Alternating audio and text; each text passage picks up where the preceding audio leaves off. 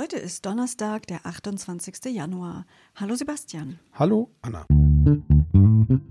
Was geschah heute, vor einem Jahr, vor 10, 50 oder 100 Jahren? Was geschah vor Jahr und Tag?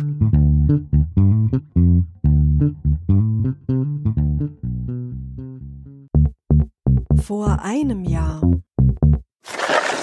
Am 28. Januar 2020 hat das Coronavirus dann endgültig auch Deutschland erreicht. In Bayern waren vier Personen mit dem Erreger infiziert worden, darunter ein 33-jähriger Mann. Der hatte sich bei einer chinesischen Kollegin angesteckt. Gesundheitsämter und Kliniken sahen damals übrigens noch keinen Grund zur Panik. Vor zehn Jahren. Am 28. Januar 2011 wählt der Deutsche Bundestag den ehemaligen SED-Gegner und Bürgerrechtler Roland Jahn zum neuen Bundesbeauftragten für die Stasi-Unterlagen. Und auch eine Meldung am 28. Januar 2011. Der nordkoreanische Diktator Kim Jong-il bestimmt seinen Sohn Kim Jong-un als sein Nachfolger. Vor 25 Jahren. Am 28. Januar 1996 wurde der österreichische Skispringer Thomas Hofer geboren. Seit 2012 war er als Profi aktiv. 2014 gab er sein Debüt beim Skisprung Continental Cup. 2016 bekam er dann erstmals einen Startplatz für die Qualifikation zum Skisprung-Weltcup und sammelte in der Folge einige Weltcup-Punkte. Ein paar Jahre später, im Februar 2020, gab er sein Karriereende bekannt. Und noch eine Meldung vom Sport und vom gleichen Tag auch. Boris Becker gewann die internationalen Tennismeisterschaften von Australien. Vor 50 Jahren.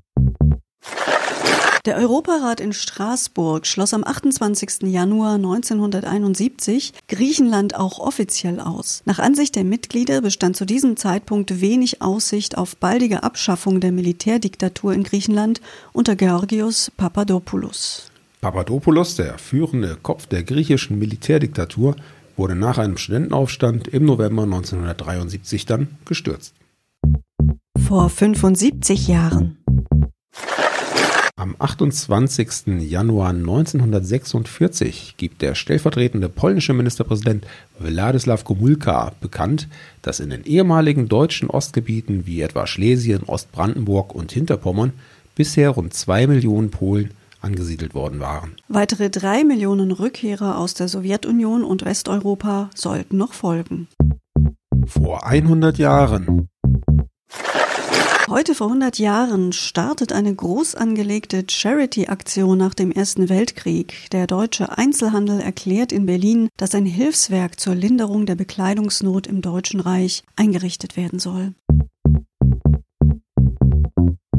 Ein interessantes Detail, wie ich finde, und Heute, 100 Jahre später, sieht es ja fast so aus, als würde sich das Ganze umdrehen und wir als Verbraucher, als Konsumenten müssten dem deutschen Einzelhandel ein bisschen unter die Arme greifen, oder? Ja, und von Bekleidungsnot kann auch keine Rede sein, eher umgekehrt. Die Kaufhäuser, die Boutiquen, die Einzelhandelsgeschäfte hängen voller Bekleidung und Kollektionen, die nicht abverkauft werden konnten in der Corona-Zeit während des Lockdowns. Ja, wahrscheinlich wird der Einzelhandel uns benötigen, wenn nicht die kleinen, feinen Geschäfte untergehen sollen nach dieser schweren Zeit. Mhm. Und so wie der Einzelhandel Kunden benötigt, benötigen wir euch als Hörerinnen und Hörer unseres täglichen Podcasts. Wir freuen uns also, wenn ihr auch morgen wieder einschaltet und dabei seid. Tschüss sagen bis dahin. Anna und Sebastian. Der Podcast vor Jahr und Tag erscheint täglich neu.